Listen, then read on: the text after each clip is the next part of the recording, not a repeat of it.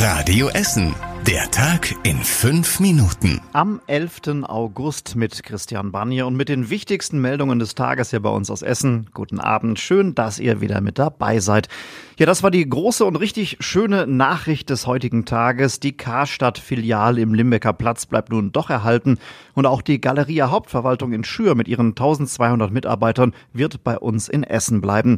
Heute Morgen wurde das feierlich verkündet. Vor allem am Limbecker Platz war das Ganze auch sehr emotional, hat die Betriebsrätin Sandra Türnau hier im Interview bei Radio Essen erzählt.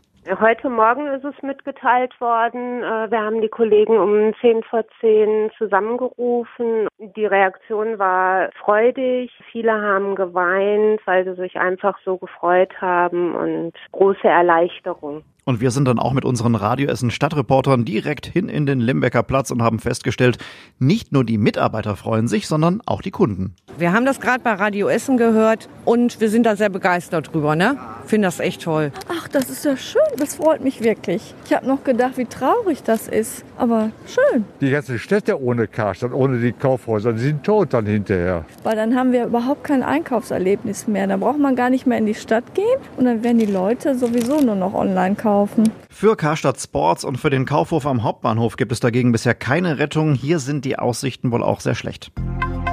Das hat wirklich kräftig geschüttet heute bei uns in Essen. Der Starkregen hat am Nachmittag für viele Probleme auf den Straßen gesorgt.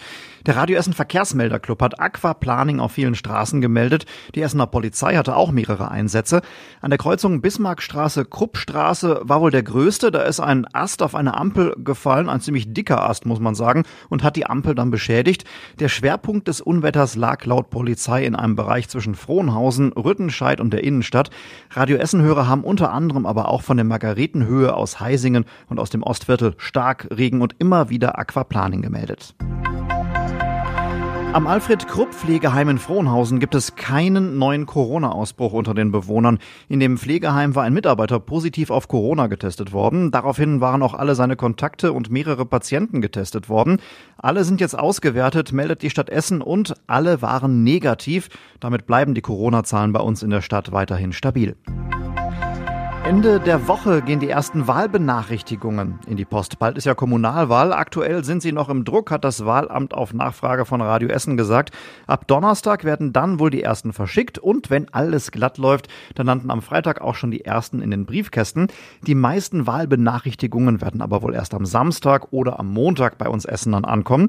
Alle Infos zur Kommunalwahl im September findet ihr jetzt auch schon auf radioessen.de. Da haben wir euch extra einen eigenen Wahlbereich zusammengestellt.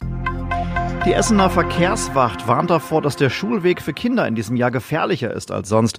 Die Schulen seien lange geschlossen gewesen und die Übung im Straßenverkehr fehle jetzt deswegen. Außerdem hätten viele Kinder ihre Freunde lange nicht gesehen und könnten aufeinander zurennen, ohne auf die Autos zu achten.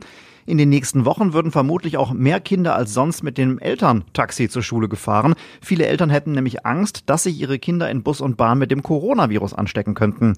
Die Essener Verkehrswacht, die hängt auch in diesem Jahr wieder Plakate in der ganzen Stadt auf, um Autofahrer vor allem auf die Schulanfänger hinzuweisen. Das Finale im Fußball-Niederrhein-Pokal wird bei uns in Essen ausgetragen. Das hat der zuständige Fußballverband Niederrhein heute bekannt gegeben. Wer dort dann aufeinander trifft, steht allerdings doch nicht fest. Wegen der Corona-Krise werden kommende Woche Dienstag nämlich zuerst noch die Halbfinale gespielt. Und auch Rot-Weiß Essen ist noch mit dabei. Das Finale im Stadion Essen ist dann nur wenige Tage später, nämlich am Samstag, den 22. August. Und das Halbfinale von Rot-Weiß Essen beim Oberligisten in Felbert überträgt Radio Essen kommende Woche live. Und was war überregional wichtig?